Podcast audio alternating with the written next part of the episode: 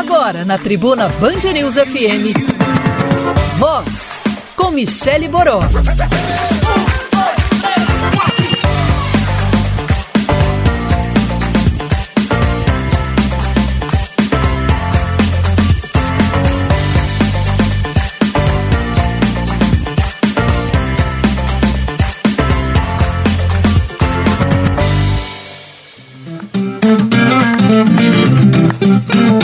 Tarde nessa quarta-feira, dia 20 de março. Meu Deus, a gente já está no final do primeiro trimestre de 2019.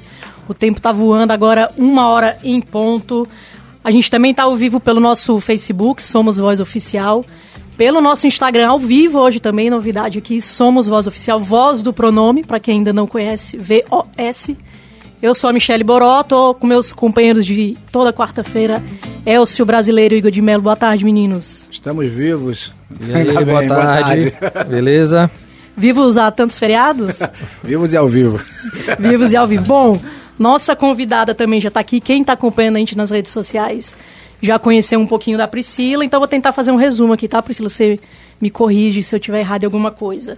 Ela nasceu em Fortaleza, é super jovem. Se a gente fosse fazer uma descrição assim rasa, de estereótipo, eu, pelo menos, não conseguiria adivinhar com que a Priscila trabalha, com que ela escolheu trabalhar. Mas ela, depois de já rodar alguns lugares do mundo, fazendo alguns trabalhos especiais, ela resolveu se fixar aqui, mas se dedicando especialmente ao interior do estado. A gente pode dizer que a roça Priscila Veras, muito boa tarde. Tudo bom, gente? Eu fico muito feliz com a questão da idade, né? Que eu acho que é uma coisa super legal. Mas eu tenho muito orgulho de dizer que eu tenho 36 anos. Nova! Né? E assim, já rodei e acredito demais que, na verdade, o desenvolvimento sustentável ele começa sim com a questão agrícola, né? Com essa coisa rural, da gente trabalhar esse empoderamento do pequeno agricultor para a gente ter comida. A gente só vai ter comida no mundo se eles produzirem, né? Então, assim, é muito forte isso para mim, para o meu trabalho, e a gente tem trabalhado muito forte no interior do estado para que essa comida chegue na capital. Então, a gente está em todo canto. A, gente está nessa onda, Priscila, de alimentação saudável já tem algum tempo, mas geralmente as, as iniciativas elas são mais próximas aqui da, da cadeia final do alimento. Uhum. Por que é que você resolveu ir lá na ponta, lá na terra mesmo, com um pequeno agricultor? É, para quem está acompanhando aqui a gente também, o nome do projeto da Priscila também é super forte, é Muda Meu Mundo. Por que, é que você resolveu ir lá na ponta, lá no comecinho? Então, a gente começou a perceber que para a gente mudar o mundo, a gente precisava primeiramente, não era só trazer comida para a capital, mas era fazer com que esse agricultor pudesse produzir de forma sustentável, melhorar a renda dele e melhorar o desenvolvimento ambiental da região. Então, não adianta a gente dizer que quer, porque assim, o, o mote do meu negócio, né, da minha startup, é fazer com que essa comida seja acessível para todas as pessoas. Para eu tornar essa comida acessível em termos de preço e em termos de acesso mesmo, você encontrar em qualquer lugar, eu preciso fazer com que esses agricultores produzam mais. A gente está então, falando assim, da comida natural, né, Priscila? Da comida natural, é uma comida sem agrotóxicos, sem transgênicos, também sem exploração, uma comida que conserva o solo, que melhora o desenvolvimento ambiental, que refloresta. Então é uma comida que é muito além do orgânico e é muito além do que, ah, eu, hoje eu quero ser saudável. Não, existe algo por trás dessa comida. Então a gente entendia que para a gente acessibilizar essa comida não bastava é, trazer para vender em Fortaleza.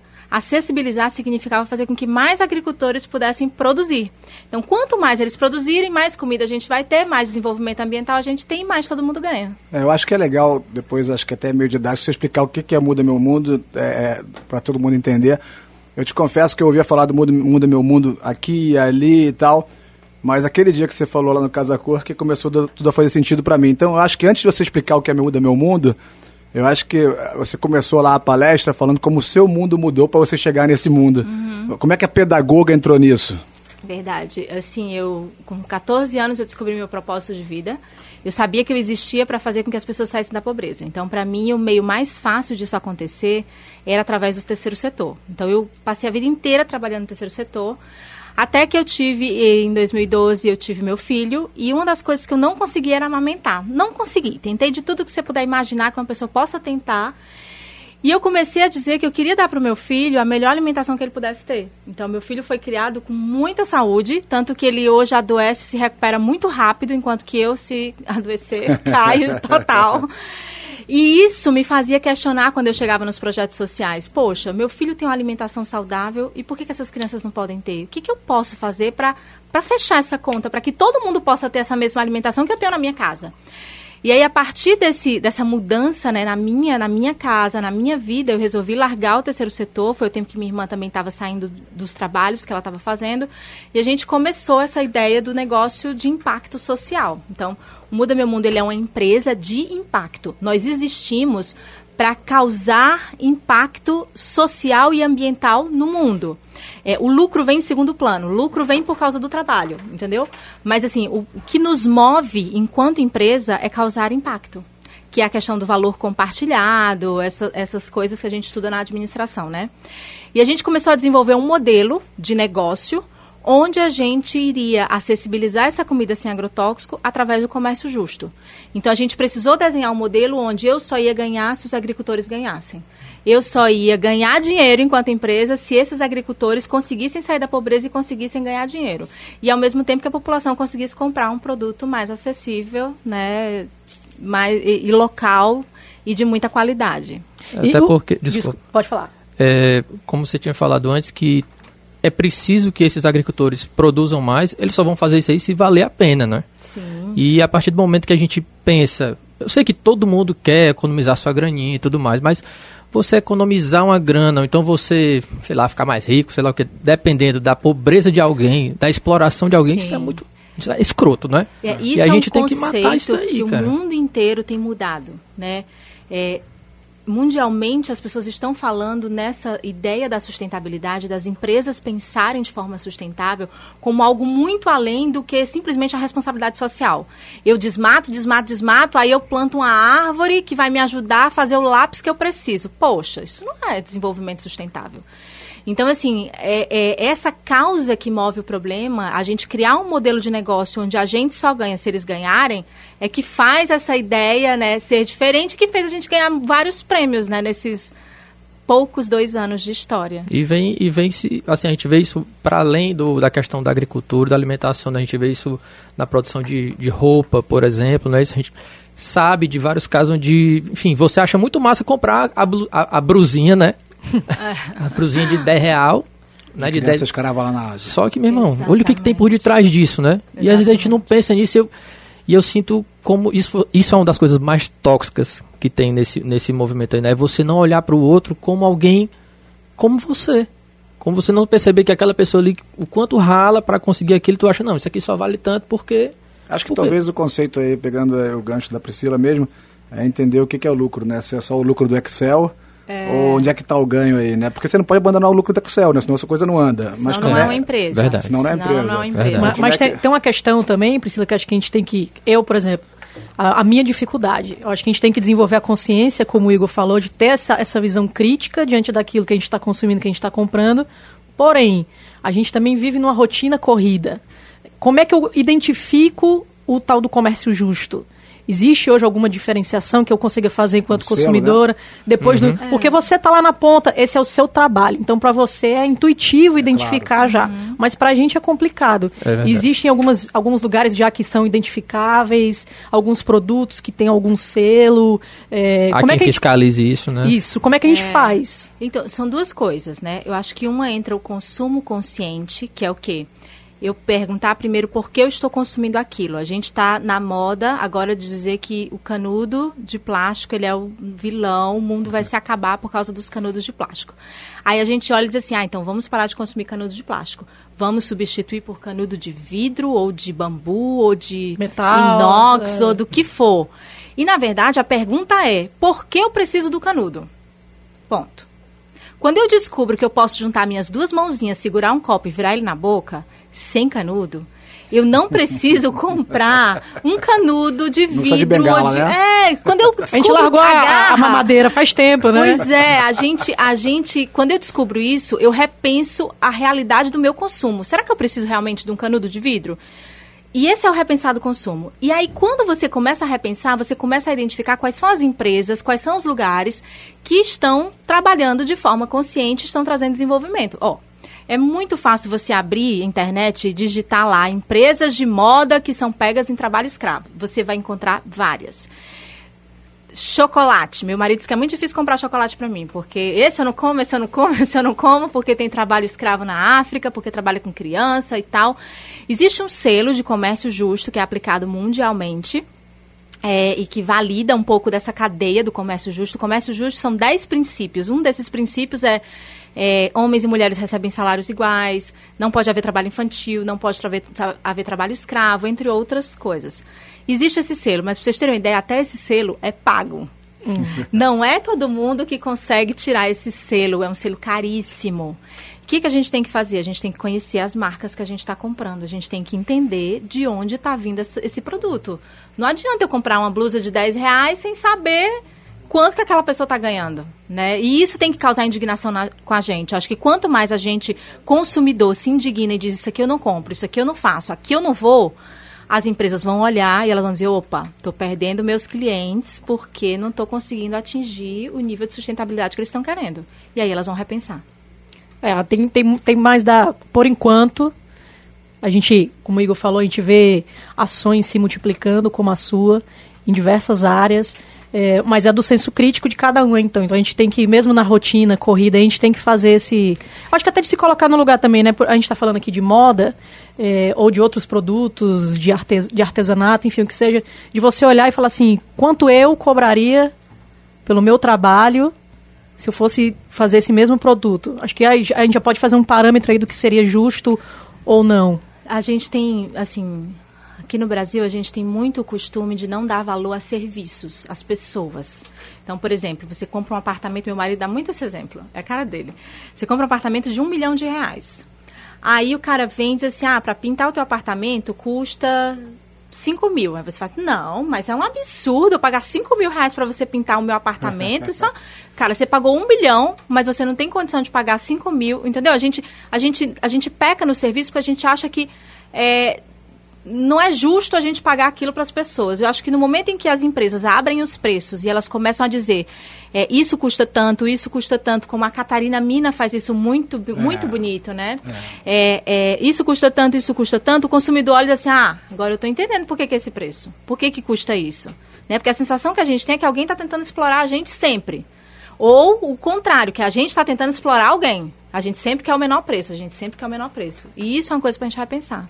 Ótimo tem muito papo ainda com a Priscila que a gente vai falar de mulheres, Priscila nos negócios, questão ambiental ainda, mais impactos da alimentação saudável.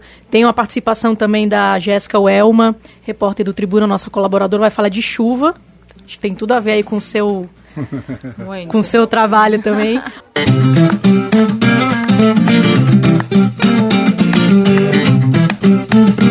volta com voz na tribuna Band News FM. Lembrando que a gente está ao vivo também pelo nosso Facebook, pelo nosso Instagram, Somos Voz Oficial. De novo, para quem ainda não conhece, voz do pronome VOS. Já vou voltar aqui agora hoje com uma convidada que ainda não tinha participado do programa. Ela é colaboradora do Voz, é uma das pessoas que escreve pra gente, escreve crônicas, crônicas lindas sobre o cotidiano do cearense, principalmente no interior.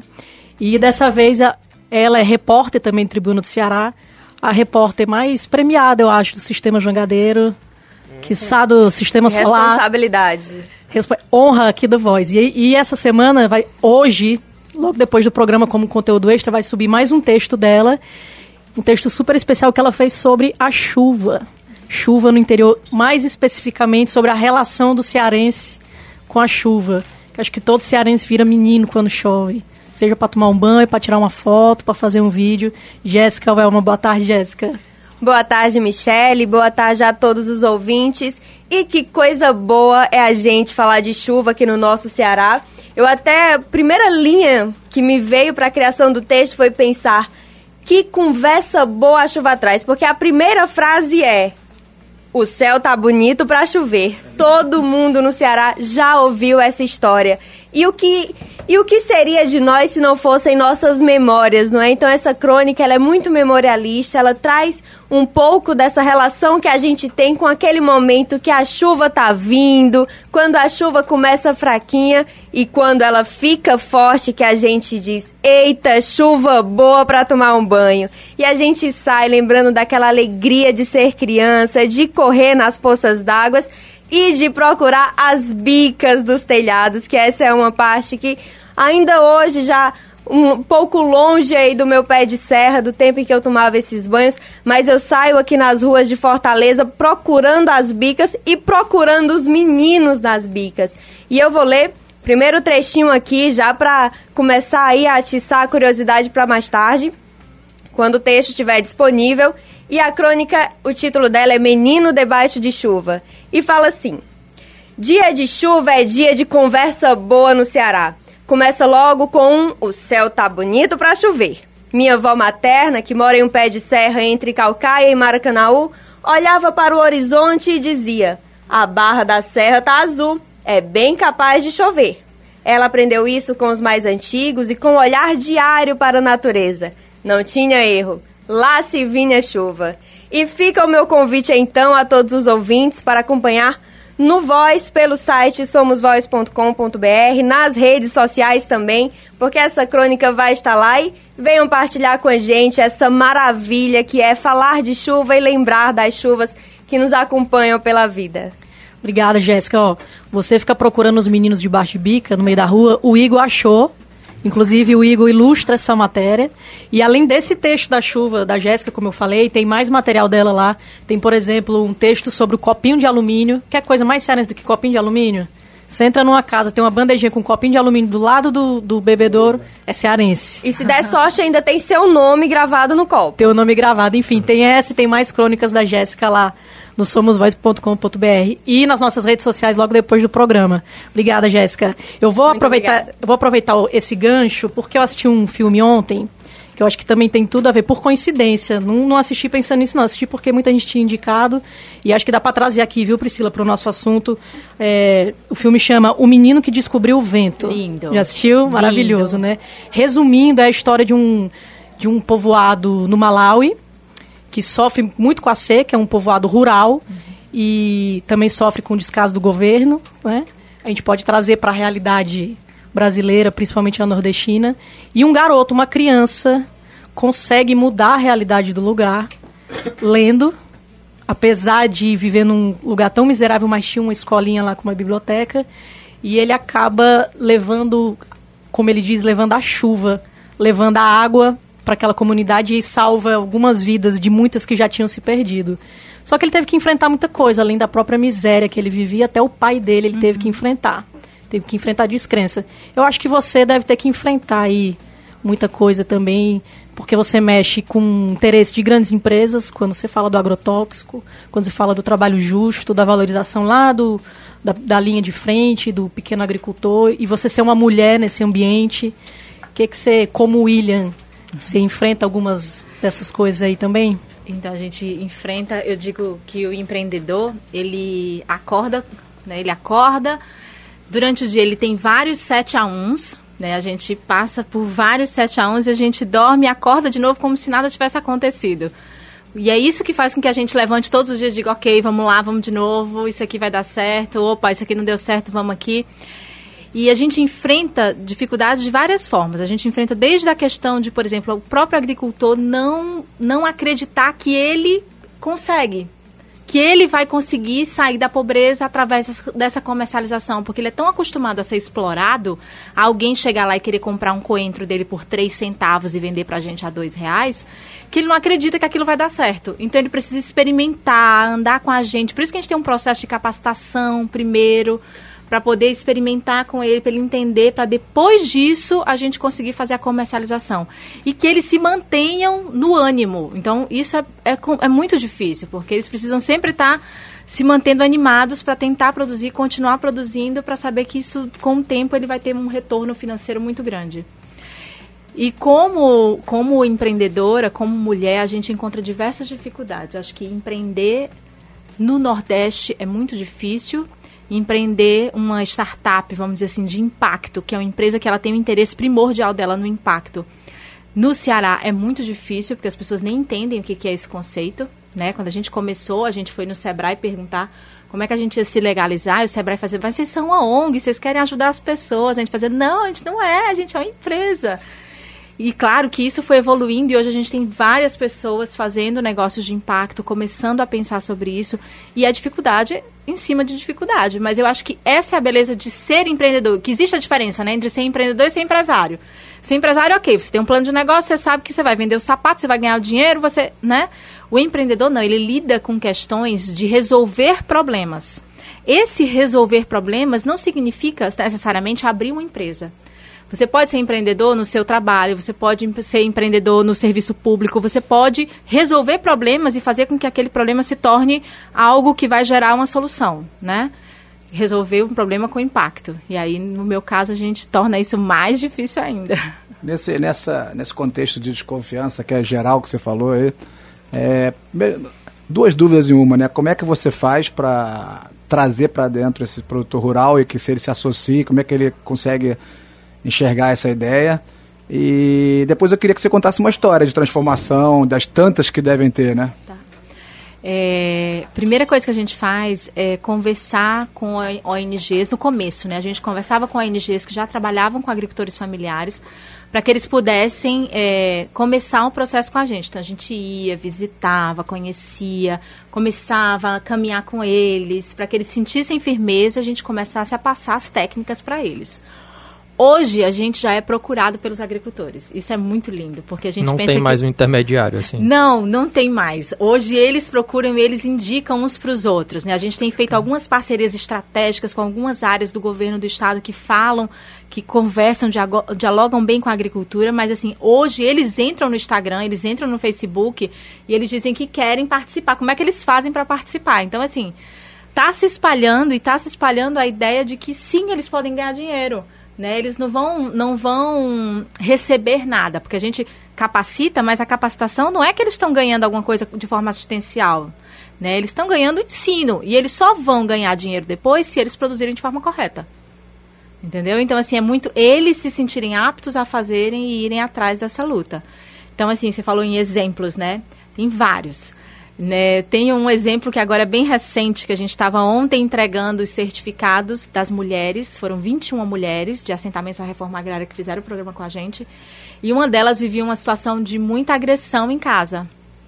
Muita agressão. E ela não conseguia se desvincular dessa agressão porque ela dependia financeiramente desse, desse marido. E era muito difícil, ela chegava muitas vezes muito, muito mal nas capacitações, né? E com o tempo ela foi entendendo que ela mesma poderia produzir. Ela poderia ter o quintal produtivo dela, ela poderia vender, ela poderia gerar a própria renda dela. E aí ela resolveu parar com essa questão da agressão. E ela saiu, saiu com os filhos de casa e ela tem uma vida hoje assim completamente diferente. Os filhos são crianças felizes. Você olha para eles e você vê assim a diferença na vida deles, porque ela teve uma atitude e por que ela teve essa atitude? Porque ela conseguiu entender que ela podia gerar a renda dela, que ela podia não se submeter a uma situação ruim, porque ela não ia ter como viver sem isso, entendeu? Então, assim, esse é um dos exemplos que me toca muito, porque, assim, a gente fala muito da questão do empoderamento feminino, que na capital, massa, a gente já tá, né, a gente já se posiciona, a gente já consegue, mas e no campo? No campo não se consegue. No campo a mulher trabalha três vezes mais, porque ela vai na roça junto com o homem, ela volta para casa, ela tem que arrumar a casa, ela tem que fazer a comida, ela tem que cuidar dos filhos. Enquanto muitas vezes o homem está cansado, deitado na rede, mas ela trabalhou tanto quanto ele. Ou, ou mais, bem mais. Ou né? mais. É. Priscila, falando aí do processo, então, tá? Até para o pessoal que está ouvindo a gente entender. Existe o, a aproximação, óbvio, um treinamento e a, gente, uma certificação, é a isso? A gente tem um ciclo que a gente chama, a gente treina, a gente faz o acompanhamento deles e a gente certifica. A nossa certificação, a gente chama ela de, de agricultura sustentável. Então, ele é avaliado em pontos que exigem ambi é, aspectos ambientais, aspectos sociais, aspectos econômicos. Ele é avaliado nesses três pontos para a gente identificar que nível esse agricultor está. Então, por exemplo, ontem eu estava em Aratuba conversando com um agricultor, fui visitá-lo, né, aproveitar o feriado, e a avaliação dele mostrava que na pontuação dele de ambiental ele estava com excelente pontuação, quase 80. Na parte social ele também estava com quase 80, mas na parte econômica ele estava 60 e pouco. Que não é ruim, é bom. Mas por que, que ele estava tão baixo? Porque ele ainda vende os produtos deles para os atravessadores da região muito barato. E aí essa avaliação que a gente faz para a gente poder certificar esses agricultores mede todos esses itens. Então a gente treina, acompanha, certifica e depois faz o escoamento dessa produção através do comércio justo. Então eu garanto que nessa cadeia, se o agricultor seja empoderado, ele consiga ter um ambiente, né, um meio ambiente correto ao redor dele, mas ele também consiga gerar dinheiro com isso. Né, sair da pobreza através do esforço dele. É um trabalho de, de autoestima muito grande não é isso? Muito grande. Você se reconhecer como alguém capaz e, e eles conseguem, ou então eles podem galgar um, um caminho de se tornarem esses capacitadores também? Também, também. A gente tem os líderes dos grupos é, que fazem esse, esse acompanhamento dos outros e esses agricultores, eles têm todo esse processo de acompanhamento né, com a gente e eles também se tornam multiplicadores. Essa é a ideia.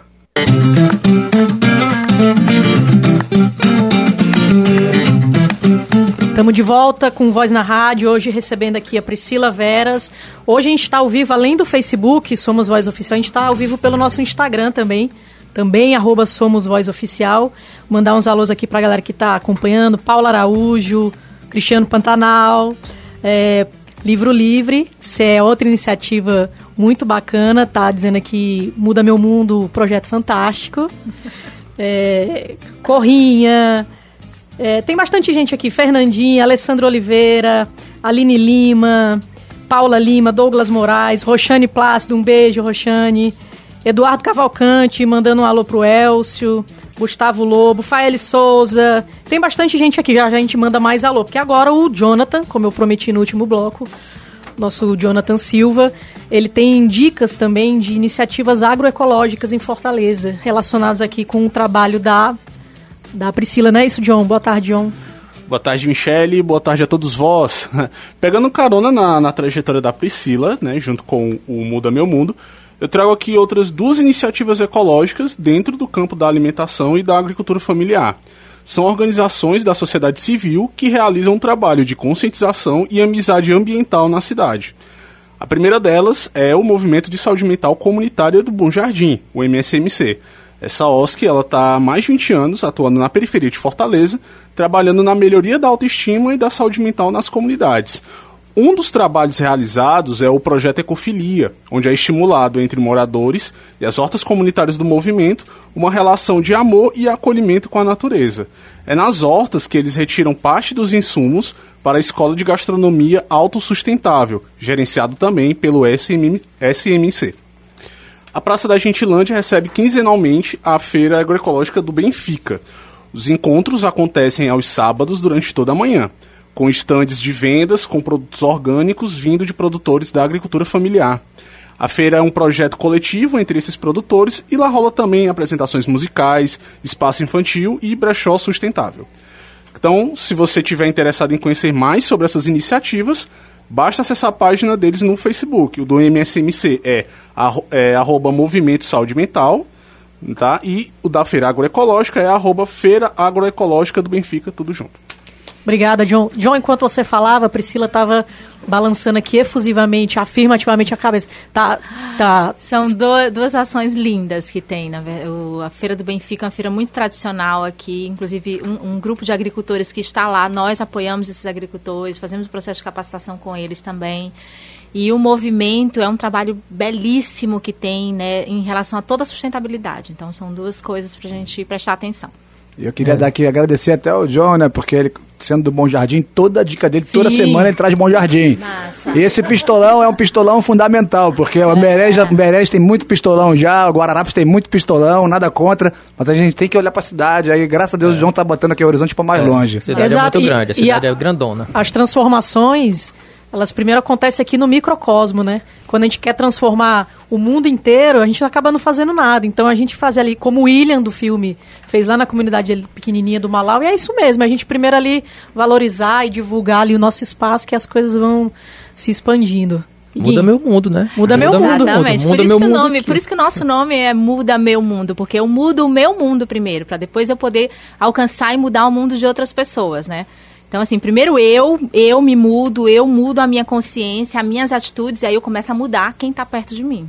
Eu, eu, eu, acho engraçado, desculpa aí. Não, vai. Acho engraçado, acho, achei legal a definição quando você fala em startup. Uhum. Porque, primeiro que tira esse ranço que startup tem que estar ligado em tecnologia, pura e simples, e, que não é. E ele é de impacto o negócio, ele é absolutamente escalável, porque eu acho que cada vez mais as pessoas, inclusive as grandes redes de restaurantes mundiais, estão querendo botar salada, estão querendo botar comida boa na sua. Então, ele é, as pessoas querem consumir mais isso, e o que não falta é gente precisando de ocupação, de qualificação e de se associar e para poder vender melhor de uma forma justa. A única dúvida que eu fiquei pensando, e aí é uma ignorância total, como tantas outras, é quando você falou da esposa que conseguiu se desvincular do marido, e aí eu pensei nessa escal escalabilidade. Como é com terra? Como é que o pequeno produtor consegue acesso para poder plantar e produzir? Então, isso é legal. É, na verdade, quando a gente trabalha com o sistema de agroecologia, pequenos espaços podem se tornar muito produtivos, porque eles não plantam uma única coisa, eles têm que plantar uma diversidade de produtos, né, uma diversidade de, de alimentos lá naquela terra deles. Então, eles acabam tendo muita coisa ao invés de ter uma única coisa. Então, em vez de plantar só macaxeira, macaxeira, macaxeira, ele tem que ter macaxeira, mamão, banana, ele tem que ter alface, ele tem que ter várias coisas que primeiro alimenta a família dele, alimenta a comunidade alimenta as cidades. Entendeu? Então, assim, eles têm muita dificuldade com terra, alguns mais, outros menos. A gente tem uma questão com água, que é uma dificuldade tremenda sim, no sim. Nordeste todo. Só que quando eu começo a trabalhar o solo de forma sustentável, então produzindo é, de forma consociada, é, fazendo o reflorestamento, que é um, é um quesito nosso, para o agricultor ser certificado com o nosso selo, ele tem que reflorestar 20% da área dele com o reflorestamento de mudas nativas. Então a gente está fazendo isso, inclusive em parceria com a Serrolim Engenharia, que doa, né, o projeto Ser do Bem da Serrolim, eles têm essa coisa das árvores, eles doam as árvores, a gente está plantando nas terras dos agricultores. Então quando eu planto as árvores, eu vou melhorando o solo, eu vou fazendo com que a água vá escoe, vá para o, o lençol freático, e tudo isso melhora. Às vezes um espaço pequeno pode se tornar uma grande produção. É, uma, na hora que o John estava passando aqui as dicas, eu estava pensando já a gente estava falando aqui agora lá do plantio, agora eu estou pensando lá na, na feira já. Tem um, um, momento que eu conheço bem na, na feira, que é, tem a xepa, né? Ah. Na hora que está acabando tudo e tem o, o que sobra, vocês têm algum tipo de, de uso né, nas feiras de vocês? Vocês estão com um evento que é fixo já ali na, na Praça das tá Flores, todos não é todos os sábados na Praça das Flores, de 8 às 11. Então, os agricultores colhem na sexta-feira, final da tarde, chega tudo fresquíssimo no sábado para a gente. E aí sobrou? A ideia é que não sobre, uhum. né? Então, a ideia é que a gente não tenha... É, não tire da terra aquilo que não vai ser usado. A ideia é que não sobre. Se sobrar, o agricultor vai fazer compostagem desse, desse produto ou a gente vai dar destino criando uma linha, que foi o que a gente já começou, né, desde o início do Muda Meu Mundo, criando uma linha de geleias, molhos, antepastos, que são é, tomates que ali estão um pouquinho mais madurinho, que já está um pouquinho, né, alguém pegou e machucou, esse tomate não vai ser vendido, ele pode virar um molho. Então a gente a ideia é que não tenha desperdício nenhum. Então, nas nossas feiras, além dessa coisa do desperdício, você também não vai encontrar sacola plástica. Você precisa levar sua própria eco bag de casa. Né? A gente, inclusive, cobra a sacola plástica, que é para ninguém querer comprar. Então, o pessoal leva na mão, leva a maioria das pessoas, acho que 98% dos nossos, as nossas andorinhas, que a gente nem chama cliente, né? Que são pessoas que quando a gente se junta, elas mudam o mundo. 98% elas já levam sua própria ecobag. Poucas pessoas não levam a sua ecobag. Massa. Priscila, acho que tem um, um processo também que tem que passar pela conscientização da, da importância da alimentação natural, né? Pode parecer um pouco piegas, até porque alguns movimentos mais extremos acabam deixando esse assunto chato. Mas eu estava conversando com o Igor outro dia de algumas modificações que a gente fez na nossa alimentação. E eu posso dizer que eu sou aquela pessoa que foi literalmente criada na comida de panela. Minha casa sempre foi comida de panela, como o Serens gosta de dizer. Sempre teve salada, sempre teve fruta, mas depois de mais velha, por causa da rotina também. Aí a festa, né? Você ganha seu dinheiro também, a pizza, o sanduíche, que não abro mão, porém, houve um equilíbrio maior e isso reflete no, no humor. É, é, cientificamente comprovado que, inclusive, diminui efeitos de estresse, de depressão, de ansiedade. É, como é que a gente faz também para, não de uma forma piegas, não de uma forma chata, nem de uma forma autoritária, lembrar dessa importância? Porque a gente vive num país, alguns países, a alimentação natural é muito cara. Uhum. Por isso que para eles a, a, o fast food faz mais sentido, porque é muito mais barato do que frutas, do que uhum. legumes. E a gente não conhece essa realidade aqui. Às vezes tem uns picos, né? O tomate vai lá em cima, a gente Sim. faz umas piadas, mas a gente, o brasileiro, a gente é privilegiado. É, Exatamente. Eu acho que a gente precisa entender primeiro que a saúde é o nosso remédio, né? A, a, a alimentação é o nosso remédio para a saúde. Então, quando eu começo a ter uma relação com a comida, que é uma relação pessoal, porque comida é emoção, né? Você tem aquele momento, ah, eu me lembrei daquela comida específica Total. naquele momento, eu me lembro o que é que eu comi, né? Então, assim, a gente quando começa a entender que a comida, ela também é uma questão social, e ela, além de ser uma questão é, de saúde, a gente começa a dar valor para essa comida de uma forma diferente. Então, assim, pensar na alimentação saudável, ela não pode ser. Eu acho que nada na vida pode ser extremo. Nada pode ser, né? Ah, eu nunca mais vou comer um brigadeiro na vida. Ok, serviu para você. Eu parei de comer carne, mas foi uma opção minha. Claro. Não é uma coisa que, ah, é porque todo mundo tem que comer. Não, todo mundo tem que reduzir o consumo de carne. Esse é um, um ponto claro. Todo mundo tem que reduzir. A gente não precisa comer a quantidade de carne que a gente come. Mas é uma coisa pessoal e sem extremismo. Então, optar sempre por comidas naturais, optar sempre por comidas locais, comidas sazonais. Então, gente, não está na época do caju. Você encontrou caju fresco? Acho esquisito. Tá estranho. Entendeu? A gente está agora na época de chuva, que é maravilha, porque eles vão ter chuva para trabalhar o ano inteiro. Mas nessa época de chuva, tomate é uma coisa muito rara de se encontrar. Tá caro o tomate. Por quê? Porque o tomate não se dá bem com essa chuva. Ele vai criar bichinho. E aí o que, que as pessoas fazem para ter tomate? Muito veneno. Então a gente precisa se relacionar com a comida não só buscando o que está na moda, mas o que é realmente saudável, o que é local e o que é sazonal. Se a gente busca essas três coisas, a gente vai encontrar saúde. Isso aí é, é um fato. E tá além do que o ser magro, ser gordo, é muito além disso. É, é com saúde mesmo, né? É, eu dormi melhor porque eu me alimento melhor, eu, eu, tenho, eu tenho um humor melhor porque eu me alimento melhor. Tudo isso muda na nossa vida. Isso muito ligado ao, ao conhecimento popular, não é? Porque Sim, era assim. Sempre né? foi assim, né? Sempre foi assim. De novo, né? O autoconhecimento. É a gente sair também daquela zoninha de conforto ali que não é confortável e conhecer. Como você disse, porque eu tenho que conhecer meu lugar minimamente para saber que agora não é época de caju, qual é a época do tomate. É, é engraçado porque isso eu não tinha pensado. Ela falando agora, a sazonalidade né, é o retorno às, à vida, né? A gente está acostumado com tudo pronto o tempo inteiro e quer tudo na hora que a gente quer. Aí depois reclama das nossas crianças que são mimadas, né? A gente está... Mas vocês já pararam para pensar que o mercado se adaptou a esses nossos gostos? Entendeu? Porque se a gente entendesse o processo da sazonalidade, a gente esperava o tempo certo para comer uma manga. E não o mercado dizia, olha, não, mas eles estão pedindo manga, o público quer manga. Então vamos aqui organizar uma manga geneticamente. Tô, tô exagerando, sim. tá? Não, mas é isso. Mas assim, manga, vamos então. imaginar aqui um negócio aqui que tem cara de Chupa manga, não é manga. Pra... Entendeu? Então, assim, é muito complexo. Eu acho que. Uh, por isso que eu falo muito do consumo consciente. É, a forma como a gente consome impacta o mercado.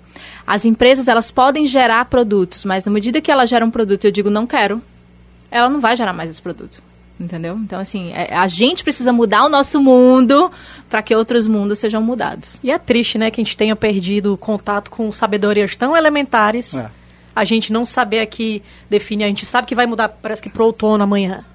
Mas porque a gente, de vez em quando, vê alguém brincando aqui, Marcela falando do Mercúrio retrógrado, alguma coisa com astrologia. Porque, de fato, a gente não aplica, a gente não tem mais esse conhecimento do, do natural. A gente fala dos profetas da chuva, é uma coisa específica ali, mas a gente não saber é. nem quais são as épocas certas dos frutos peculiares da nossa, da nossa região, eu acho. A gente a gente está longe, né? A gente está perto do campo e ao mesmo tempo está longe. Eu, por exemplo, eu não tenho eu não tenho parente no campo. Nunca tive, então para mim é um privilégio quando eu posso levar meu filho para visitar um agricultor né? E ele mexer na terra e ele brincar, é um privilégio. A gente está perdendo isso. Então as cidades precisam resgatar. Mundialmente, as cidades estão resgatando esse conceito do natural. A gente vê uma explosão de hortas urbanas, a gente vê uma explosão de consumo consciente, de, de pessoas buscando é, produtos sustentáveis. Tá aí a França, o país que mais, né, é mais sustentável do mundo, eleito. A Alemanha, que pega comidas que poderiam ser jogadas fora e ela está obrigando as pessoas a vender essas comidas, porque ou dar essas comidas, porque são comidas que elas são úteis, mas aí porque tá feinha a gente não quer. A gente é o primeiro que reclama. A gente vai no supermercado, a gente olha para aquela cenoura enorme, né, toda igual. Né, outro dia eu cheguei no supermercado, tinha uma maçã. Eu gosto de maçã. Maçã era tão brilhante, tão brilhante, É. que eu fiquei impressionada. Um disse, verniz. Como que essa maçã... Parece decorativa. Eu, era impressionante, assim, a luz da maçã, que era quase uma luz saindo da maçã. E a gente não questiona isso. A gente vai no supermercado, a gente quer comprar o alimento mais bonito, É aquela cenoura enorme, e a gente não questiona que a natureza não faz tudo igual. É isso. A natureza não faz tudo igual. Vai ter uma cenoura pequena, uma cenoura mais clara, uma cenoura mais escura. E aí, quando a gente chega na feira e a gente vê essa variação, a gente fica meio assustado, né? Ai, será que é. É, gente, a natureza é desigual. A gente que fez com que o mercado se adaptasse, porque a gente só queria comprar o mais bonito. Aí o que, que o mercado fez? Criou uma série de venenos maravilhosos, né? Para que a gente pudesse se alimentar dessa forma como a gente acha bonito. Tu me lembrou uma coisa, Priscila, que eu acho que eu, eu posso ser considerada privilegiada, que eu moro em Fortaleza, mas moro longe aqui do centro comercial, dessa badalação desse movimento todo, e eu passo todo dia, eu passo até de propósito, por dentro de uma horta do meu bairro. Dá até aquela uma, uma coisinha assim, muda um pouco o espírito, sabe? E na minha rua ainda passa o caminhão da fruta, por que exemplo. lindo. E a gente já fez matéria aqui com os dois. É, somosvoz.com.br tem matéria com o pessoal da horta e tem matéria com o cara lá do caminhão da fruta que passa na minha rua. De volta com Voz na Rádio para o nosso último bloco. Antes de voltar aqui com a Priscila, tem os alôs, claro, da galera que está acompanhando a gente pela rádio, pela 101.7, Tribuna Band News FM, e pelas nossas transmissões ao vivo no Facebook e no Instagram, Somos Voz Oficial. Um abraço para Anitta Moura, pro Vitor Mendes, para Faele Souza. Faele, vou escrever, viu? Tem bastante coisa. Miriam Lustosa mandando um, um abraço para todo mundo. Gustavo Lobo mandou um abraço pro Elcio. O Elcio é a estrela aqui dos abraços, viu? Aquele abraço. Falar nisso, a Magali também, mas Magali é. Ô, Magali, mulher, você é suspeita. Tinha mulher. Minha mãe, tá, gente? Porque ela não perde um. Elcinho, vamos voltar contigo aí com a Priscila. Bom, além, além do Eduardo, da Miriam e do Gustavo aí que falaram, eu também queria mandar pro pessoal da Renascença aqui que sempre me pede também, que é o Adail, o Manelzinho, a Josi, a Aline, todo mundo lá. Tá aí dado o abraço. É, eu tenho que confessar que eu sou babaca da maçã, viu? Ela falando aqui, eu fiquei, fiquei triste, porque eu sou, já me vi mil vezes nessa cena estúpida aí daí de olhar para aquele monte de maçã brilhando, que parece que alguém lambeu aquelas maçãs, e correr para achar que aquilo é o lindo, né? E quando aquilo realmente é o irreal, né? É exatamente o contrário disso. Eu, essa porrada foi linda para mim. Eu vou levar ela para casa e vou dormir com ela, abraçadinho com ela. Adorei. Acho que todo mundo já cometeu o pecadinho da maçã aí, viu? é, eu sou, então me senti a Branca de Neve. Só tá, é. Quantas vezes a gente não voltou pra casa e assim, Ah, é, comprei não, que tava muito feio. Assim. É verdade, essa é, essa é. Eu tenho essa cena com maracujá, que meus filhos gostam muito, eu não gosto, mas maracujá, ele tem aquela carinha meio ali, eu fico, ai meu Deus, isso tá horrível, eu vou levar isso não. mas vamos lá, minha ignorância de novo ressaltada aqui. Queria só pedir para Priscila falar os números de impacto que ela tem, que ela pode dizer, de quantos produtores, como é que isso já está mudando o mundo de muita gente, além do dela e além de quem consome aqui na ponta. Então, hoje a gente tem quase 200 famílias que passaram pelo processo de capacitação né, com a gente aqui no estado do Ceará. A gente não está, a partir de 2019 é que a gente está começando a sair um pouco também do Ceará. Então, todas essas capacitações foram feitas de forma presencial e hoje a gente está mudando e colocando um pouco de tecnologia nisso. Então, a gente está com a plataforma de agricultura familiar sustentável, onde você pode assistir os vídeos online. Que massa. E aí os agricultores podem entrar lá, acessar e já ir assistindo esses vídeos. Então são quase 200 famílias.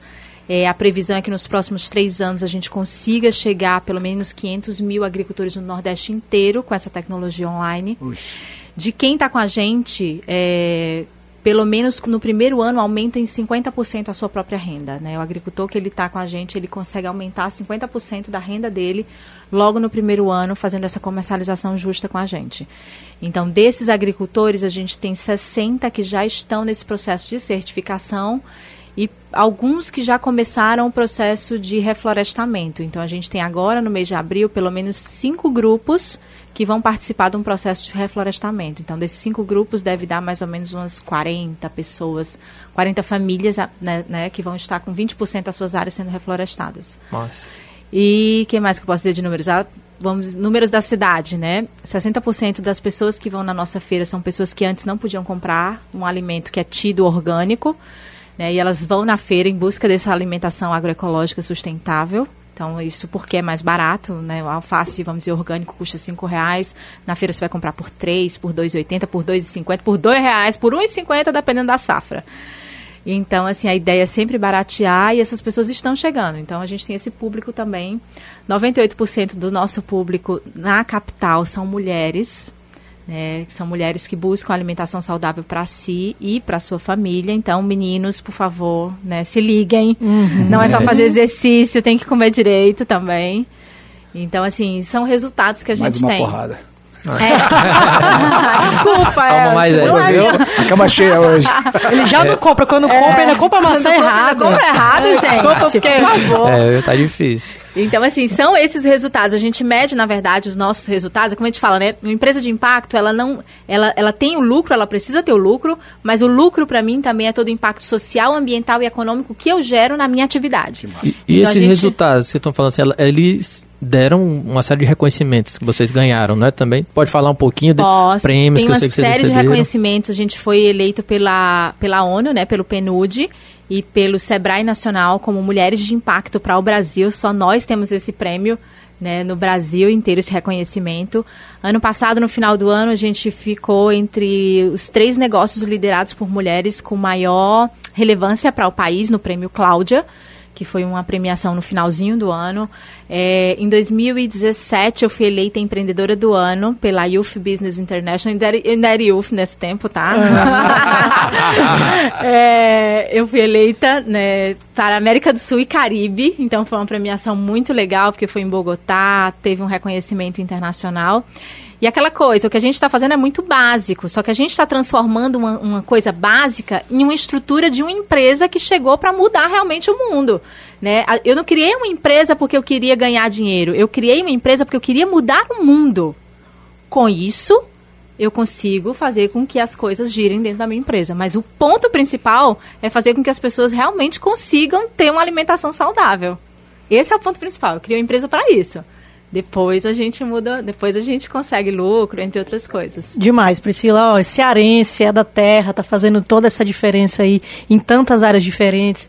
Na questão ambiental, na questão da alimentação, no empoderamento feminino.